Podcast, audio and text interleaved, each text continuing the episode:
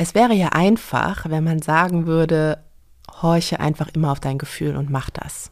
Also relativ einfach. Für manche, für manche Menschen auch schon schwer genug, aber vergleichsweise relativ einfach. Die Krux ist, dass wir oft Gefühle haben, die uns nicht gut tun im Hier und Jetzt, ähm, weil sie aus einem früher stammen, ähm, wo sie vielleicht ihre Berechtigung hatten und uns geholfen haben, aber jetzt einfach nicht mehr tauglich sind. Hallo, ihr hört 5 zu 1, den Podcast von Mit Vergnügen. Mein Name ist Stefanie Hielscher und ich beschäftige mich hier jeden Monat mit einem neuen Thema. Dazu gibt es dann fünf Episoden und diesen Monat geht es um Gefühle. Dr. Carlotta Welding hat zu Gefühlsblindheit promoviert. Sie forscht über das Phänomen, das jeden zehnten Menschen betrifft, über das wir aber eigentlich gar nicht viel wissen. Das ändern wir jetzt. Im Gespräch reden wir darüber, was Gefühle eigentlich sind und darüber, wie Gefühlsblinde mit Gefühlen umgehen und wie Nicht-Gefühlsblinde eben wiederum mit diesen Menschen umgehen können. Dass gefühlsblinde Menschen keine kalten Psychopathen sind, erklärt uns Carlotta auch. Der Supporter dieser Folge ist Squarespace. Dazu erzähle ich euch später noch mehr. Jetzt erstmal viel Spaß mit Dr. Carlotta Welding. Du bist Emotionstherapeutin. Mhm. Kannst du mir mal ein bisschen erklären, was das ist und wie du das geworden bist und warum du das geworden bist? Mhm. Ähm, also ich habe ähm, meine Doktorarbeit im Bereich von Emotionsforschung gemacht und hatte dann aber langfristig keine Lust, nur an der Uni zu bleiben und äh, in der Forschung zu bleiben, so interessant das auch ist. Und äh, es gibt ganz spannende, relativ junge Ansätze noch, was so diese Emotionsfokussiertheit angeht im therapeutischen Bereich. Und ähm, dann habe ich gedacht, ähm, dass ich das so auf die Coaching-Ebene übertrage, wo es auch ähm, schon Vorläufer für gibt. Und das ähm, ist wahnsinnig spannend und meiner Ansicht nach auch extrem hilfreich. Wie ist da der Unterschied zu einer Psychotherapie? Mm, also der Unterschied ist vor allem, dass ich eben, so wie der Name schon sagt, ganz stark mich von den Emotionen der Klienten ähm, leiten lasse dass auch ähm, Raum ist, die Emotionen in dem Setting, also vor Ort, während der Stunde aufleben zu lassen. Das ist ein Unterschied zu einer klassischen Psychotherapie, wo oft eher über Emotionen gesprochen wird. Also ist natürlich auch von Mensch zu Mensch unterschiedlich, wie der seine Psychotherapie gestaltet. Mhm. Aber Studien zeigen, dass ähm, ganz häufig über Gefühle gesprochen wird in Psychotherapien, die aber dort vor Ort gar nicht äh, ausgelebt werden. Also es gibt Studien dazu, wie wenig geweint wird in Psychotherapien. Das ist ganz erstaunlich zum Beispiel. Ich sage gar nicht, dass man immer weinen muss, aber es ist natürlich manchmal von Vorteil, um weiterzukommen äh, und eben um auch Erkenntnisse von der kognitiven Ebene ein bisschen zu vertiefen auf die emotionale Ebene und wirklich Veränderungen in Gang zu bringen. Und wie machst du das? Gibt es da bestimmte Techniken? Was machst du anders als ein Psychotherapeut?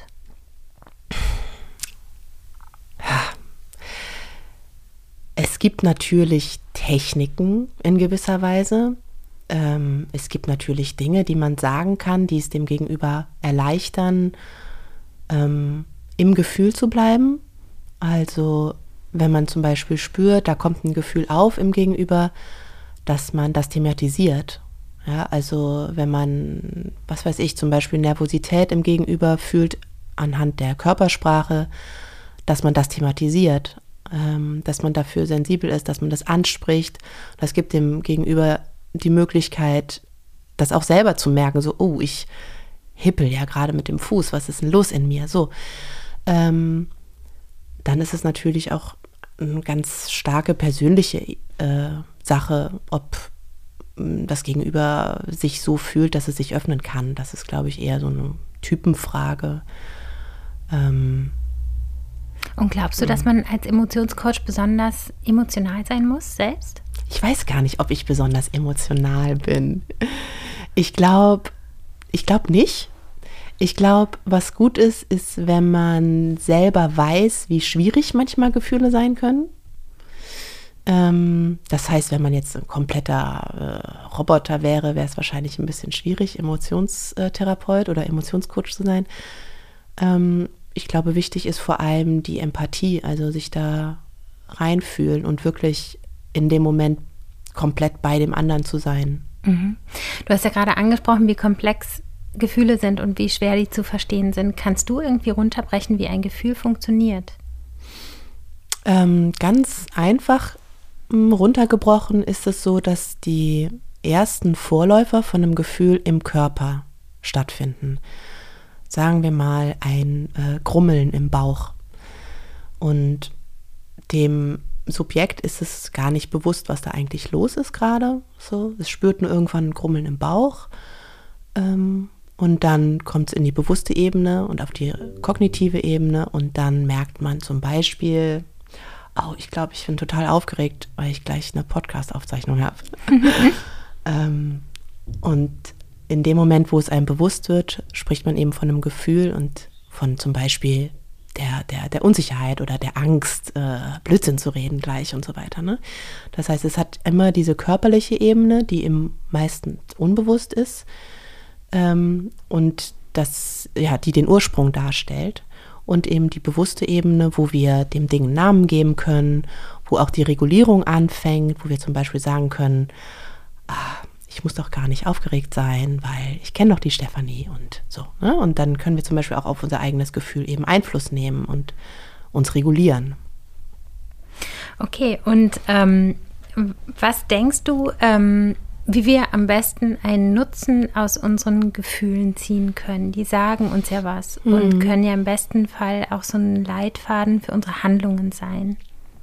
Wie bekommt man das mhm. am besten überein? Mhm. Ähm, es wäre ja einfach, wenn man sagen würde, horche einfach immer auf dein Gefühl und mach das. Also relativ einfach. Für manche, für manche Menschen auch schon schwer genug, aber vergleichsweise relativ einfach. Die Krux ist, dass wir oft Gefühle haben, die uns nicht gut tun im Hier und Jetzt, ähm, weil sie aus einem früher stammen, ähm, wo sie vielleicht ihre Berechtigung hatten und uns geholfen haben, aber jetzt einfach nicht mehr tauglich sind. Das heißt, wir haben oft Gefühle, die mit dem Hier und Jetzt kaum noch was zu tun haben. Sich an diese Gefühle zu halten und denen zu folgen im Verhalten wäre natürlich nicht so schlau. Das heißt, man muss ein bisschen ähm, unterscheiden können in sich, ist das Gefühl jetzt gerade ähm, aktuell? Hat das was mit meiner jetzigen Situation zu tun? Bringt mich das jetzt weiter? Ist es angemessen? Ja, davon spricht man. Also adaptiv oder nicht adaptiv? Oder ist das ein Relikt aus meiner Prägung, aus meiner Kindheit, aus traumatischen Erfahrungen und so weiter? Ähm, das klingt jetzt komplizierter, als es ist wenn jemand zum Beispiel mit einer Angststörung, der, der, also das ist natürlich eine extreme Form, eine pathologische Geschichte, aber trotzdem kann man das als Beispiel nehmen, dessen Angst, das weiß der ja selber, ist ja nicht berechtigt in dem Sinne und nicht adaptiv, nicht nützlich. Ne? Und hat wahrscheinlich ihren Ursprung in irgendwelchen Geschichten in seiner Vergangenheit. Aber da wäre es natürlich falsch, dem zu sagen, horch auf dein Gefühl und mach, was dein Gefühl dir sagt, weil sonst würde der ja einfach nur noch in einem Bunker wahrscheinlich sitzen oder so. Mhm. Ähm, wenn man diese Differenzierung schafft, dann kann man aber sich ähm, meistens recht gut auf seine Gefühle verlassen, weil die ähm, im Gegensatz zu unseren Gedanken mh, hm, häufig eindeutiger sind und ähm, uns nicht in solchen Schleifen ähm, verlieren lassen. So, gedanklich sind wir dann oft in solchen Karussells oder in solchen Grübeleien gefangen, wo wir dann so sagen, einerseits, andererseits, aber so, aber der hat doch, aber ich will doch und so weiter. Und man kommt und kommt nicht vorwärts. Ja? Also äh, Menschen verbringen Jahre mit Entscheidungen, weil sie nur äh, darüber nachdenken. Und wenn man an der Stelle Hilfestellung geben würde und die Leute, die Leute anleiten würde, tatsächlich mehr zu fühlen, was da eigentlich los ist, könnten meiner Ansicht nach Entscheidungsprozesse deutlich abgekürzt werden oft und in, die, in eine gute Richtung geleitet werden. Mhm. Das ist ein total interessanter Aspekt. Mhm. Was mir gerade aufgefallen ist, am Anfang deiner Antwort hast du gesagt, dass die Gefühle, die wir fühlen, oft sozusagen alte Gefühle sind, die mhm. gar nicht den Ursprung in der jetzigen Situation haben. Die Evolution ist ja sonst eigentlich ganz schlau. Das ist ja mhm. nicht so schlau eigentlich, mhm. ne? Also wenn mhm. man es jetzt mal ganz vereinfacht sagt. Ja, ja. Aber mhm. was ist dann trotzdem die Funktion davon? Mhm. Genau, also mit einem früher meine ich jetzt auch nicht äh, früher in der Menschheitsgeschichte. Ja sondern früher in deiner eigenen Lebensgeschichte. Ja, habe ich verstanden. Ne? Ach so, Mit Evolution meinte ich auch ja. eigentlich gar nicht das große Ganze, so. sondern meine eigene so. persönliche Evolution. Ja, du, äh, okay, so meinst du das. Mhm. Ähm, äh, ja, das ist eine interessante Frage. Ja, das ist eine gute Frage. Warum schafft sich das nicht von alleine ab ne, im Menschen? Und es gibt ja Leute, die dieses Problem nicht haben, die einfach äh, solche maladaptiven Gefühle überhaupt nicht mit sich rumtragen. Aber es ist doch ein relativ verbreitetes Phänomen. Sei es der äh, strenge Vater, dem man immer Leistungen gegenüber entgegenbringen musste. Mhm. Und jetzt ist man immer noch so ein leistungsorientierter Mensch, obwohl der Vater seit Jahrzehnten gestorben ist und keiner im Umfeld sich eigentlich noch für die Leistung groß interessiert. Mhm.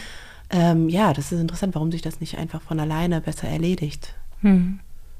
Warum ist es denn mhm. eigentlich so, dass ich einzelne Gefühle stärker wahrnehme als andere Gefühle? Also ich zum Beispiel bin weiß ich nicht, schneller gerührt als aggressiv oder so. Mhm. Das sind aber ja beides mhm. Gefühle. Mhm.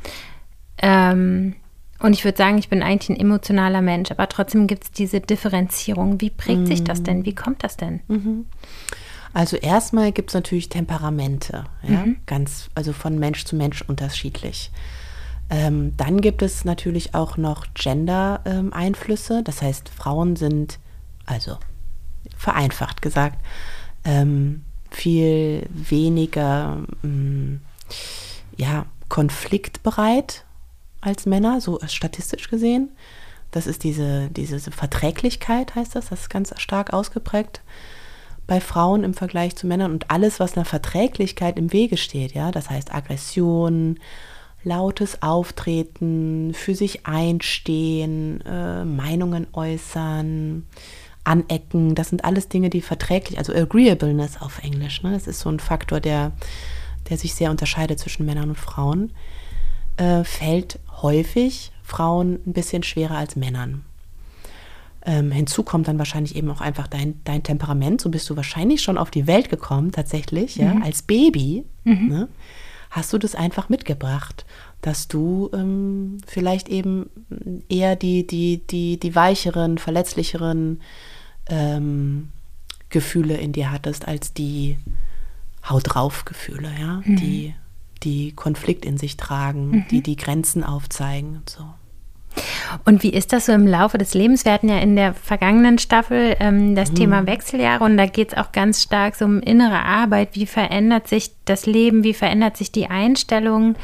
Ähm, der Frau, wenn sie in der Mitte ihres Lebens ist, nochmal. Und ich merke an mir persönlich, dass ich viel besser Grenzen ziehen kann, dass ich viel mehr für mich einstehe, dass ich viel besser weiß, was ich will. Das alles hat ja auch mit Emotionen zu tun. Mhm. Ähm, woher kommt dieser Wandel mitten im Leben? Mhm. Ähm, wenn man Glück hat, macht man in seinem Leben positive Erfahrungen.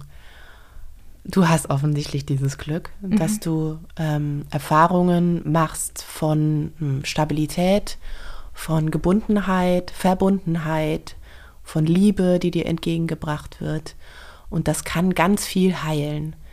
Ähm, man weiß ja auch inzwischen, dass beispielsweise diese Bindungstypen, ne, in, der, also in der Bindungsforschung spricht man ja von vereinfacht gesagt von diesem sicher gebunden, unsicher gebunden. Mhm. Und inzwischen weiß man, dass diese Bindungstypen nicht für das ganze Leben in Stein gemeißelt sind, sondern dass sich das verändern kann über die Lebensspanne hinweg. Aber das kann sich nur verändern, wenn man eben entgegengesetzte Erfahrungen macht. Mhm. Also wenn man beispielsweise aus einem aus einer Kindheit kommt und ähm, unsicher gebunden ist, ja, vereinfacht gesagt, ähm, und dann aber über Jahrzehnte hinweg Erfahrungen macht, die einen sicher fühlen lassen, wo man sich geliebt, geborgt, für, gesehen fühlt für das, was man ist und so weiter und was alles dazugehört, mhm. dann kann man das tatsächlich ganz, ganz, ganz in der Tiefe ändern. Mhm. Und dafür braucht aber Zeit, ja. Dafür reicht nicht ein Jahr. Mhm. Dafür reicht auch nicht ein äh, toller Emotionscoach, sondern dafür braucht man einfach echt viel Zeit, ja. Mhm. Und damit denke ich, hat das zu tun, dass das dann vielleicht eher so in diesem Zeitraum von der Lebensmitte, wie du jetzt gesagt hast, äh, spürbar wird, so langsam. Und dazu braucht es ja auch einfach ein Umfeld, auf, auf, das man sich sozusagen verlassen Absolut. kann. Das hat jetzt nicht nur ja. damit zu tun, dass man an sich selber arbeitet, sondern nee. dafür braucht es halt viele Faktoren. Ganz genau, ne? ganz genau. Also wenn du jetzt äh, genauso alt wärst, wie du jetzt bist, aber äh, kein Mann und kein Kind und keinen Beruf hättest, dann mhm. ähm, ja, ist die Chance sicher schlechter, dass du diese positiven Wandlungen in dir mhm. ähm, erkennen würdest. Wir unterbrechen das Gespräch kurz für die Werbung. Mein heutiger Supporter ist Squarespace. Squarespace unterstützt Millionen von Träumerinnen und Durchstarterinnen, indem es euch die Werkzeuge zur Verfügung stellt, um eure kreativen Ideen zum Leben zu erwecken. Mit der rundum sorglos Plattform von Squarespace könnt ihr eine Webseite erstellen, eine Domain beantragen, online verkaufen und eure eigene Marke aufbauen. Das Produkt ist dabei so einfach zu nutzen, dass man keine Erfahrung im Coding benötigt. Ihr könnt eure Webseite binnen einer Woche bauen. Besonders bei KünstlerInnen, DesignerInnen und FotografInnen ist Squarespace beliebt, da ihre Webseiten aussehen, als wären sie von einer Agentur erstellt worden. Entdeckt jetzt Squarespace, um eure kostenlose Probephase zu starten. Wenn ihr bereit seid loszulegen, könnt ihr den Rabattcode 5 nutzen. Das wird groß und mit UE geschrieben, um 10% Rabatt auf eure erste Website oder Domain zu erhalten. Der Code ist bis Ende März 2022 gültig und den Link und Code findet ihr wie immer in den Show Notes. Und jetzt zurück zum Gespräch. Du beschreibst in deinem Buch die äh, Vermischung und die Uneindeutigkeit von Gefühlen total super. Zum Beispiel hast du die Frage gestellt, warum muss ich überlegen, ob ich verliebt bin? Hm. Die Frage mal exemplarisch dafür, was spielt alles zusammen bei einem Gefühl, das ja anscheinend nicht einfach nur pur empfunden wird? Kannst du das mal anhand dieses einfachen Satzes erklären? Es gibt natürlich diese körperliche Dimension von Liebe oder Verliebtsein, die sich vielleicht darin äußert, dass man ähm, Nähe sucht, ähm, Berührung herstellt, ähm, an den anderen denkt, wenn man nicht zusammen ist, das genießt, wenn man da ist. Ne? Und zu Liebe gehört dann ja aber auch zum Beispiel sowas wie sich eine gemeinsame Zukunft vorstellen können. Ähm, also eben auch rationale Sachen. Ja? Passen wir wirklich zusammen? dann können solche Sachen dazwischenkommen wie, keine Ahnung, Altersabstand oder der andere ist vielleicht ähm, gar nicht verfügbar, sondern in einer Beziehung gerade oder man lebt nicht auf demselben Kontinent oder, oder, oder, oder, ja, also äh, Sachen auf der rationalen Ebene. Und all diese Dinge beeinflussen, was wir fühlen. Also unsere Gefühle sind nicht pure Produkte, die einfach so aus unseren, aus unseren Innereien heraus explodieren, sondern werden natürlich von unseren Gedanken auch wieder beeinflusst. Es ist eine ständige Rückkopplung zwischen diesen beiden Ebenen. Und deshalb ist nämlich diese Frage, wo man denkt, so, ja, das muss man doch wissen, aber in Wirklichkeit kennen das ganz viele Menschen, dass man dass man sich tatsächlich fragt, was empfinde ich denn jetzt für den anderen? Was ist das, ja? Ist das Liebe? Finde ich den nur interessant? Äh, suche ich nur vielleicht die Herausforderung? Ähm, und wir haben auch zusätzlich noch ganz oft ähm, Gefühle gleichzeitig, also ambivalente Gefühle, ja? Einerseits suche ich dessen Nähe, andererseits habe ich vielleicht Angst vor Ablehnung und das alles übereinzubekommen, ist einfach total schwierig manchmal. Hm. Und gleichzeitig hat man ja immer das Gefühl, dass man von außen so einen klareren Blick hat. Also, dass man die Gefühle mhm. von anderen total gut lesen kann. Das ist ja auch so ein Phänomen, was irgendwie interessant ist, mhm. dass einem das bei bei sich selbst irgendwie schwerer fällt als bei anderen. Aber kann man denn, ist es nicht auch ein Trugschluss? Also kann ich denn wissen, wie du dich fühlst? Mm, das ist eine Komponente auch von emotionaler Intelligenz, mhm. ähm, wie gut ich das bei anderen erkennen kann. Mhm. Hängt aber natürlich auch ganz stark davon ab, was der andere überhaupt für Signale sendet. Mhm. Es gibt ja diese offenen Bücher und es gibt äh, Menschen, die, die äußern nach außen kaum etwas von dem, was in ihnen vorgeht. Also das ist einfach auf beiden Seiten dann wahnsinnig individuell. Mhm. Deshalb könnte ich das, glaube ich, schwer so pauschal beantworten. Bei mhm. manchen Leuten kannst du es wahrscheinlich tatsächlich, mhm. aber sicherlich nicht bei jedem. Mhm. Du hast zu äh, Gefühlsblindheit promoviert. Mhm. Ähm, bevor du mir davon erzählt hast, ähm, kannte ich diesen Begriff gar nicht. Könntest du für alle, die das auch noch nie gehört haben, vielleicht den Begriff mal erklären? Mhm. Ja, also Gefühlsblindheit ist ein Phänomen, was wahnsinnig ähm, verbreitet ist und erstaunlicherweise im Vergleich dazu kaum bekannt. Hat mich selber auch äh, gewundert circa 10 Prozent unserer Bevölkerung, also in unseren äh, Regionen der Welt, sind davon betroffen. Ähm, es handelt sich dabei nicht um eine Krankheit, es ist nichts äh, pathologisch, hat keinen Krankheitswert.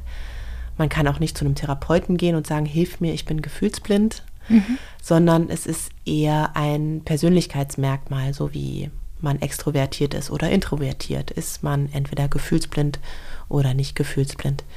Und das heißt eigentlich einfach nur, dass man ähm, die eigenen Gefühle schlechter erkennen, also tatsächlich erstmal wahrnehmen kann, aber dementsprechend auch äußern kann und die Gefühle von anderen auch schlechter lesen kann und erkennen kann. Das ist mehr oder weniger, das ist ein bisschen äh, grob, aber so etwas wie das Gegenteil von emotionaler Intelligenz. Ja? Okay, und wenn ich jetzt gefühlsblind bin, ist es mhm. dann so, dass ich für alle Gefühle gefühlsblind bin oder kann sich das auch einfach nur auf einzelne Gefühle legen? Mhm. Also Gefühlsblindheit, da, wenn man, wenn man diesen Begriff nimmt, ähm, dann bezieht sich das eher auf alle Gefühle. Also ja. nicht eher. Das bezieht sich auf alle Gefühle. Natürlich kann ein gefühlsblinder Mensch so seine Steckenpferde haben und bei dem einen vielleicht ist das ihm ein bisschen leichter fällt. Aber es gibt sozusagen in der Forschung das jetzt nicht, dass das spezifisch auf ein bestimmtes Gefühl ausgeprägt ist. Mhm. Und ähm, wie können sich denn die Menschen, die diese Gefühlsblindheit haben, ordentlich in Anführungsstrichen durch die Gesellschaft bewegen? Ich kann mir das nicht so mhm. richtig vorstellen, weil sich das in meinem Kopf richtig nach einer krassen Behinderung anfühlt. Mhm. Mhm. Ähm, Du kennst ja mit Sicherheit Leute in deinem Umfeld, die das haben, wenn man davon ausgeht, dass jeder Zehnte davon betroffen ist. Aber ich habe noch keinen erkannt. ja. Ja, wenn du, wenn du vielleicht mal eher so nach, danach denkst, ähm, daran denkst, wer in meinem Umfeld ist denn so ein Kopfmensch oder so ein, ja, so ein kühler Kopf, so rational, bei dem ist jeder Tag irgendwie gleich, es gibt keine großen Aufs und Abs ähm, fällt dir dann vielleicht eher jemand ein? Spricht nicht über Gefühle, aber nicht, weil da jetzt irgendwie groß was zu verbergen wäre, sondern weil, hm, warum sollte man? Die Leute haben häufig so den Eindruck, alle um sie herum sind hysterisch. Ähm, bei ihnen selbst ist immer alles im Lot und die anderen haben immer große Dramen. So, ne? Mhm. Ja, okay, vielleicht fallen mir da so ein, zwei ein, aber mhm. auch mit denen hatte ich schon Gespräche über Emotionen. Also die mhm. sind dann in Extremsituationen dazu mhm. vielleicht fähig sogar. Mhm. Also es ist ja auch nicht so, dass ein gefühlsblinder Mensch, wenn, wenn du dem jetzt ein Foto zeigst von einer weinenden Frau, dann sieht er darauf auch eine weinende Frau, die wahrscheinlich traurig ist. Ne? Es ist jetzt mhm. nicht, es ist nicht Mr. Spock. Ähm, es ist einfach nur, dass man kann sich das vielleicht so vorstellen, dass Emotionen, emotionale Signale, die ein Mensch, der nicht gefühlsblind ist, die ganze Zeit sieht, ja, die ganze Zeit, wenn wir mit anderen Leuten äh, sprechen, interagieren oder auch lesen oder was auch immer, dann äh, erkennen wir emotionale Signale und senden die auch selbst. Und all diese Sachen sieht ein gefühlsblinder Mensch nicht oder erkennt ein gefühlsblinder Mensch nicht, nimmt sie nicht wahr. Also diese Ebene der Zwischenmenschlichkeit ist, bleibt verborgen. Was macht er denn die ganze Zeit? ja, der, der besinnt sich auf, auf äh, andere Faktoren. Ja, also der, ähm, der guckt, was steht da, was wird gesagt, was wird gemacht, was muss ich machen. Also das ein, eine Dimension von Gefühlsblindheit ist external orientiertes Denken. Das erklärt sich von selbst. Ja? Die äh, denken über Sachen nach, die sich extern äußern, die sich eben nicht im Inneren abspielen, sondern die sich, äh, die greifbar manifestiert sind. So. Mhm. Also sind es dann auch oft Experten für irgendwas? Ich meine, ich stelle mir vor, mhm. ich hätte viel mehr Kapazität in meinem mhm. Kopf frei, die ich mhm. anders nutzen mhm. könnte mhm. und mich auf irgendwas anderes fokussieren mhm. oder spezialisieren könnte. Ja, also ähm, die Studienlage zeigt jetzt da noch nicht irgendwie großen Überhang in der äh, führ führende Entwicklungstechnik bei Gefühlsblinden oder so. Aber ich verstehe schon, was du meinst. Interessen sind da sicherlich stark ausgeprägt. Mhm. Ähm, die gehen sicher ihren Interessen stark nach. Ähm, die sind aber auch ansonsten in vielen Bereichen ähm, ganz gut gesettelt. Beispielsweise im Beruf mhm. haben die natürlich ähm, häufig ähm, eher weniger Probleme als jemand, der jetzt stark emotional ist, weil die sind nicht so leicht verletzlich, die nehmen irgendwelche Blicke nicht krumm. Mhm die äh, sind nicht sauer, wenn sie nicht CC gesetzt wurden in einer Mail oder was. Ja, ja, das ist jetzt ein blödes Beispiel, ne? Ja, aber, nee, aber du verstehst schon, was ich meine. Ne? Gut, ja. ähm, und auch in Beziehungen sind sie zum Beispiel verlässliche, treue Partner, mhm. ähm, haben nicht äh, irgendwelche Nervenzusammenbrüche ständig, fragen sie sich, ob sie das richtige Leben leben oder nicht doch lieber auswandern müssten und eine Surfschule äh, aufbauen oder ja, also mhm so bildlich gesprochen. Ist mhm. alles, jeder gefühlsblinde Mensch ist anders, so, aber ähm, um da so ein bisschen ein Bild von zu bekommen, dass die eben keine Psychopathen sind, ja, mhm. um Gottes Willen. Ja, weil das kann man ja so denken, ne? Mhm. Also, dass wenn eine Emotion fehlt, dann mhm. hat man erstmal die Assoziation, dass jemand vielleicht kalt ist mhm, mh. ne? und genau, Dinge genau. tut, die mhm. andere Menschen emotional als mhm. negativ bewerten würden oder so. Mhm. Und da diese mhm. Bewertung fehlt, dann da so eine Aber Grenze sowas, fehlt. Wenn, wenn, man beispielsweise so einen Wert nimmt wie Treue, Loyalität oder Verlässlichkeit, dann hat das natürlich eine emotionale Ebene, ja, ähm, weil ich bin verletzt, wenn ich das Gefühl habe, jemand ist mir nicht treu oder jemand ist mir nicht loyal gegenüber. Aber es hat auch eine ganz greifbare Ebene. Mhm. Ähm, loyal seinem Team gegenüber zu sein, ist in erster Linie was, was äh, marktwissenschaftliches, wahrscheinlich viel mehr als was Emotionales, weil das hat natürlich ganz viele Benefits am Ende für die Wirtschaftlichkeit dieses Teams. Ne? Das heißt, solche Werte wie jetzt zum Beispiel Treue oder Loyalität, Verlässlichkeit, sind mhm. nicht nur emotional. Das heißt, so ein Wert kann einem gefühlsblinden Menschen auch total wichtig sein und der kann sein Leben danach ausrichten. Ne? Mhm. Ja, ich wollte dich eigentlich auch danach fragen, was denn ähm, an Positivem mitgeliefert wird mit dieser mm. Gefühlsblindheit, aber da mm. haben wir mhm. ja da quasi jetzt schon so ein paar Sachen auch ja, angesprochen. Genau. Ne? Ähm, ah, also, in der Forschung und in der ganzen Alexithymie, also das ist das Fachwort für Gefühlsblindheit, in der ganzen Alexithymie-Forschung ist es wahnsinnig wichtig, dass man das nicht pathologisiert. Mhm. Ähm, dennoch kann man sich natürlich fragen, wie bunt und wie reichhaltig ein Leben ist, wenn man für all diese Signale äh, kein Auge hat oder kein, ja, kein Ohr hat oder wie auch immer. Mhm. Ähm, und das, die gute Nachricht, wenn man, wenn man, wenn man sich so weit aus dem Fenster lehnen will, zu sagen, ähm, dieses Leben hat zumindest noch vielleicht Luft nach oben.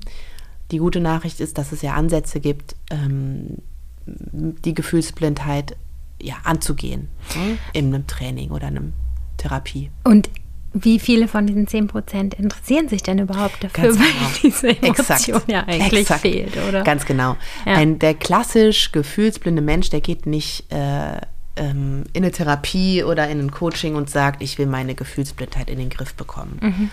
Aber ähm, es gibt natürlich ein Umfeld Mhm. ähm, von gefühlsblinden Menschen, die ihnen das spiegeln. Also die Ehefrau, ja, die sagt, hey, mach doch mal was. Du redest nie über deine Gefühle, du öffnest dich nicht. Und das kann natürlich auch einen tatsächlich authentischen Leidensdruck dann für den Betroffenen darstellen. Einfach das ständig ähm, gespiegelt zu bekommen von außen. Oder auch zu spüren, die anderen sind irgendwie anders. Ja, Ich bin zwar vielleicht okay damit, wie ich bin, aber ich habe das Gefühl, alle um mich rum sind irgendwie anders.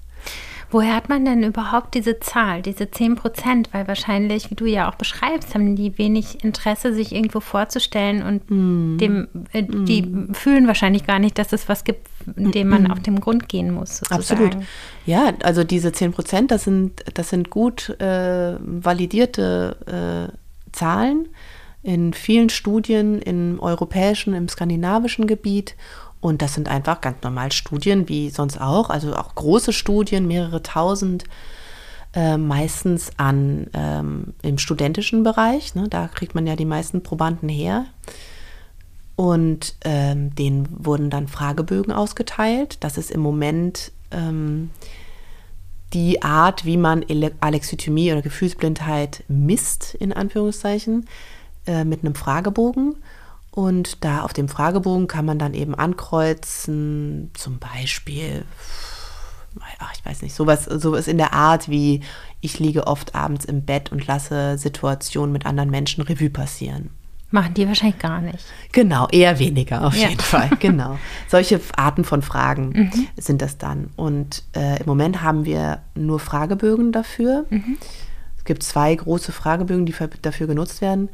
Äh, es ist aber immer noch ein großes Anliegen in der Forschung, auch diese Erfassbarkeit von Gefühlsblindheit zu verbessern. Also nicht nur auf Fragebogenbasis zu arbeiten, weil natürlich im Raum steht, wie gut kann ein gefühlsblinder Mensch seine eigene Gefühlsblindheit beurteilen.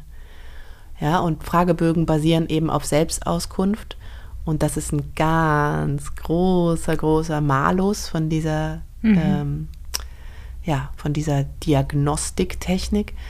Aber im Moment haben wir nichts anderes. Hm. Es wurde daran gearbeitet und vielleicht kommt auch noch mal irgendwas. Ähm, Es gibt zum Beispiel auch Fragebogen, die über Beobachter, also dass Leute im Umfeld die betroffene Person beurteilen. Das gibt es, wird aber wenig eingesetzt.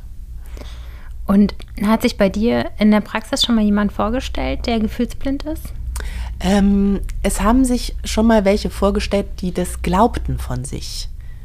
Und dann bin ich auch gerne bereit, die Tests zu machen, hat sich aber bis jetzt immer als Trugschluss rausgestellt. Ah, okay. Und was steckte dann sonst dahinter? Mm, Ja, eher so eine generellere Lebenskrise, würde ich mal sagen. Mm, Depressive Verstimmungen, ähm, Unsicherheiten, groß, viele große Fragezeichen im Leben, aber nicht mm, Gefühlsblindheit. Mhm, okay. Bei dir im Buch ist ja auch so ein Test, ne? Abgedruckt. Ja, Mm, Genau, das ist einer, das ist einer von den beiden von den beiden. Ne? großen. mm. Hm. Ja, es ist interessant. Ich habe mich auch gefragt, wenn ich jetzt, also ich glaube, ich muss diesen Test gar nicht machen, aber wenn man irgendwie so einen Test hätte, um Emotionen einzustufen und wie emotional man ist, ähm, was würde man damit denn danach eigentlich anfangen können? Also wenn ich jetzt so einen Test machen, gibt es ja wahrscheinlich, ne? Hm, In ja, welchen, ja, genau. Was wäre denn das Resultat? Also was könnte man da rausziehen für sein Leben, Handeln, Denken? Wenn man das Ergebnis hätte, welches? Na, was auch immer da rauskommt. Also wenn du mich jetzt testen würdest, wie emotional bist du? Quasi. Was könntest du dann sozusagen, also würdest du das in deinem Emotionscoaching sozusagen auch so machen und aus solchen Methoden quasi dann Handlungsanweisungen bieten können? Also ich mache keine Tests bei mir. Also wenn der Klient das explizit sich wünscht und das war jetzt einmal der Fall, dann mache ich das gerne. Ähm, ich lege nicht wahnsinnig viel Hoffnung in so einen Test oder in so ein Testergebnis. Aber auf der anderen Seite glaube ich schon, dass ähm, Erkenntnisse über sich selbst gewinnen eine riesen Fortschrittsmöglichkeit darstellt. Also wenn ich tatsächlich erstmal über mich weiß, zum Beispiel, ich bin besonders emotional, ja, äh, dann hilft mir das ja schon mal weiter. Also der erste Schritt wäre erstmal, das zu akzeptieren und das auch okay zu finden, so zu sein. Ne? Die, also es gibt ja nicht umsonst ähm, Unterschiedlichkeit zwischen Personen, sonst wären wir alle gleich. Ja? Mhm. Ähm, es ist okay, wenn man anders ist als vielleicht die drei Leute um sich rum. Du bist trotzdem nicht die Einzige damit.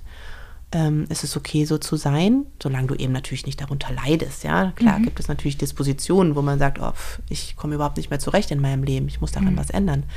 Aber erstmal besonders emotional zu sein, aber auch das Gegenteil. Wenn rauskommt, bin ich besonders emotional, ist auch okay. Das erleichtert ja erstmal die Kenntnis darüber, erleichtert mir den Umgang mit anderen Leuten, aber auch mit mir selber, ja, meine eigenen Reaktionen äh, besser einstufen zu können und so. Hm. Und ähm, du beschreibst ja auch, dass, dass quasi die, ähm, der Grundstein für ähm, Gefühlsblindheit noch nicht so ganz erforscht ist. Ne? Das mhm. Gehirn der Menschen sieht anders aus und die Frage mhm. ist aber, ist das angeboren oder ist das Prägung? Sozusagen, richtig. Ja. Ähm, wenn wir jetzt mal an unsere Kinder denken und nicht mm. wollen, dass die gefühlsblind werden, was können mm. wir denn dann tun, beziehungsweise was müssten wir unterlassen, damit die eine normale, ausbalancierte Emotion entwickeln? Mhm. Ähm, also jetzt, unsere Kinder sind ja acht, mhm. also die ähm, ist es zu spät. Ja? Mhm. Da haben wir wir haben ja aber auch zum Glück schon rechtzeitig damit angefangen. Mhm. Und was wir äh, tun müssen, wenn wir wollen, dass unser Kind nicht gefühlsblind wird, ist von Anfang an ähm, auf die Gefühlsäußerungen des kleinen Kindes, also auch schon des Babys, reagieren. Ähm, beim Baby ist das den meisten Eltern noch mehr oder weniger ja, reflexartig äh, da, dass man auf ein Schreien eines Babys reagiert. Ja? Also man muss schon arg äh, ja, damaged sein, ein schreiendes Baby nicht in den Arm zu nehmen.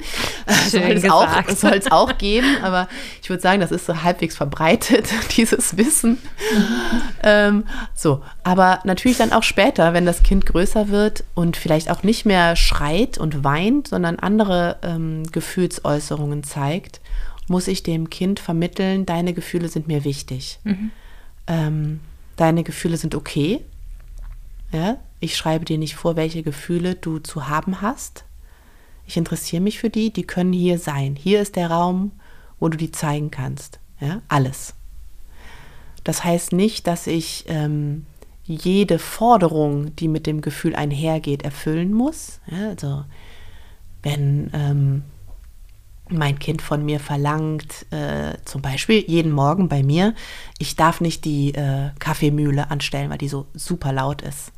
Also mein Dreijähriger mag morgens überhaupt nicht äh, Lautstärke, was mir eigentlich sehr entgegenkommt. Mhm. Aber die Kaffeemühle muss sein. Mhm. Und ähm, er sagt dann auch manchmal, dass er Angst hat vor dem Geräusch gleich, dass das so laut ist und so. Und das, das, ich, ich nehme das wahr. Ich sage ihm, ich weiß, du magst sie nicht, du kannst gern rausgehen, aber ich mache die jetzt an. Mhm. Ein kleines Beispiel, ja. Äh, ich muss das nicht als, als Leitfaden für mein eigenes Verhalten nehmen in allen Richtungen. Ne?